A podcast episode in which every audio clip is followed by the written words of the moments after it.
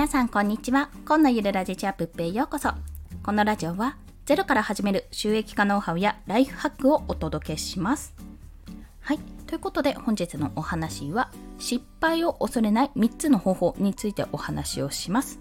いや失敗怖いですよね。うん。私も失敗するのは嫌いです。本当に。本当に嫌です。でもまあ、そうは思っていたもののだんだんとその考えは緩和されてきたので、まあ、どうして緩和されてきたのかっていうところをお話しします。なので今日は今日のこんな人におすすめ。やってみたいけど失敗するのが怖くてできない。という方やもしくは Twitter とかでねなんか気軽に発言するのが怖いっていう方。そんな方々がよろしければこのままお付き合いいただければ嬉しいです。そしてこの放送の3つのポイントについて先に申し上げます。1つ目失敗イコール正解につながらなかった方法とみなすというところ。2つ目は失敗しないように徹底的にリサーチするってところ。これは対策ですね。対策の1つ。そして3つ目間違ったら即謝るです。1つ目は失敗イコール正解につながらなかった方法とみなすというところこれは考え方の部分です2つ目は失敗しないように徹底的にリサーチするというところこれはもう対策ですねそして最後が間違ったら即謝る。これらについて一つずつ解説をしていきます。まず、ちょっと冒頭に注意事項なんですが、娘の声が入るかもしれませんので、ご了承ください。というところで、えー、早速お話をしますと、まず1つ目が失敗イコール正解につながらなかった方法とみなすというところです。まあ、これ失敗を恐れるっていうのはやっぱり私はですね以前の私だったら失敗することでやっぱりできるはずのことができないってことで笑われるんじゃないかとか何か言われるんじゃないか責められるんじゃないかとかそういったことをやっぱり考えていましたねで自分ができるものだと思ってやってるのにできないっていうのはなかなか辛いものがあるんですよ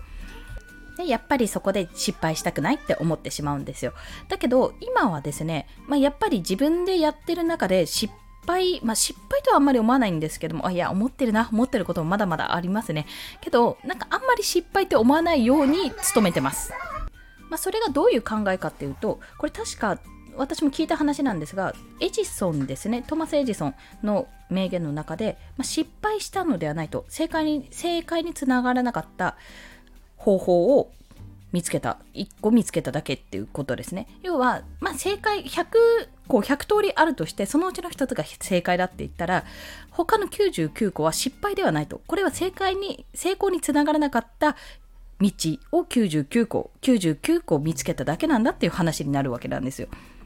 でやっぱりそのいきなりね成功しちゃったらこの方法で成功ってやったってなったらもうそれで終わっちゃう話じゃないですか。でも何度も何度も失敗あこの方法はダメだったのこの方法だとこうなるんだなって結果が見えることで自分の経験にもなるしもしくあもしくは知識にもなるし引き出しになるわけ。でそれを要はノウハウとして伝えることもできますしこうやったら失敗するから気をつけてねっていうことも言えますし失敗したからこそ気持ち的にあこうなることもあるってこういうふうな気持ちになるけどもでも大丈夫それはこういうこうだからってことを伝えることができるってわけです、まあ、今回の放送のようにこういう感じで伝えることができると、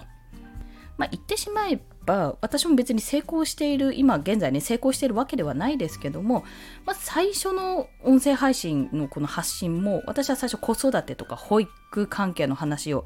まあ、本当にもう何を言ってんだって片付けられない私の話とかそんなね自分語りが多かったチャンネルだったんですけども、まあ、今では、まあ、少しは有益な情報がお話しできるようになったのかなってこういろいろね方向性を考えたりとかデザイナーなんてことをやってみたりとか駆け出しデザインやってみたりとかクラウドワークスに挑戦して落ちまくったりとかいろんなことをやりつつもどれが正解かはわからないけどもとりあえずやってみてあこれはダメだったなあこれは結構反応が良かったなっていうような形で日々努めてるというと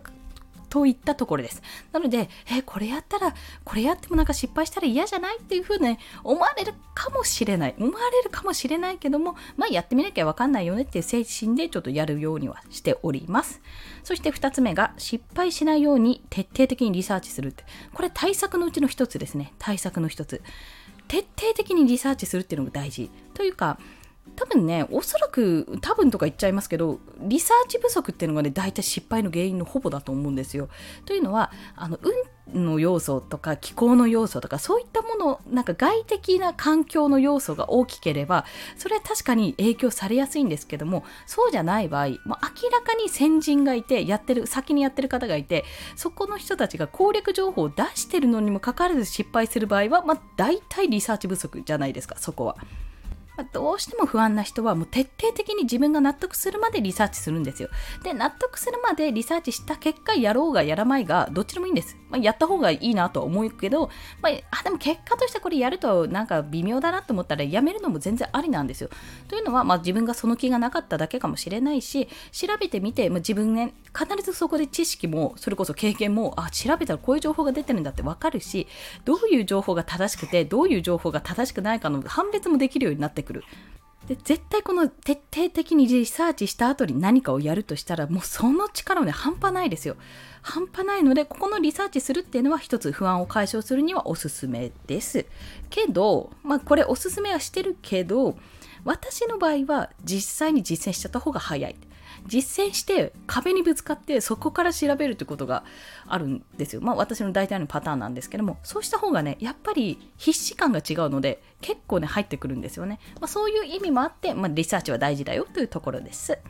はい。ということで、最後、3つ目ですね。間違ったら、まあ、失敗したら即謝るというところです。もうこれは極論、自分がそのね、今の自分がどんなに頑張って、どんなに実力、これも自分の全てを出したっていう、なったとしても、まあ、相手の望むような結果が出せなかった場合っていうのがあるじゃないですか。だから失敗したらどうしよう、これ自分で案件受けるって言って、なんか、こんなクオリティ低いのじゃダメだよとか言われたらどうしようとか、どうしようどうしようとか思ってる時にね、思ってる時に聞いてほしいんですけども、そうなった時は、とにかく謝る。今の自分にはこれしかできません。申し訳ございません。とかあと納期過ぎてしまいました。申し訳ございません。とかもうとにかくさもうそこはさしょうがないってなるじゃないですか。自分ではこれできなかったなってことで謝るわけですよ、まあ、自分の時間も全て費やして自分のいろいろリサーチもして徹底的にやったけどもそれでも叶わなかったってなったらもうそこは謝る他にないじゃないですか、まあ、他にねもちろん謝るだけじゃダメだからその対応策とかを考えますよ。考えて提示しますけど基本的には自分の知らなかったこととかね例えば発言で誰か不愉快な思いをしたとか、まあ、そんなことがあった時にあ間違ってたなと。これは情報が例えば間違ってたとかこれは考え方としてはこういうふうに不快に捉える人がいたんだなとか自分があここは良くなかったなって思ったことに対して、まあ、皆さんそうですけど即謝るじゃないですかそこは。もう誠実な対応ですよね。子供と同じですよねそこは。だからもうそれでいいと思います。謝れば済むってことじゃないけど謝ってなおかつ、まあ、対応した上で謝罪をするってとこですけどももしそれで失敗したらもうごめんなさいっていうそうする他にないですよね。だってそうでもしないと自分が失敗したらどうしようできないできないスキルを身につけてからなんてやったってやったところでやっぱりできないわけですよ。それ一向に行動なんてできなくてあこれをやってみた自分で受けあのこれをやりますって聞いてえー、自分で応募をした、で、受けてみた、やってみた、出してみた、なんか相手の希望と相手の思った通りのイメージができてなかった、あ、それは、まあ、いろんなね、その前にいろいろすり合わせる部分があったと思うので、そこも反省すべきですけども、まあそこは申し訳ないって言えば、言えばいいっていうとちょっと語弊があるんですが、でもその精神が大事だと私は考えています。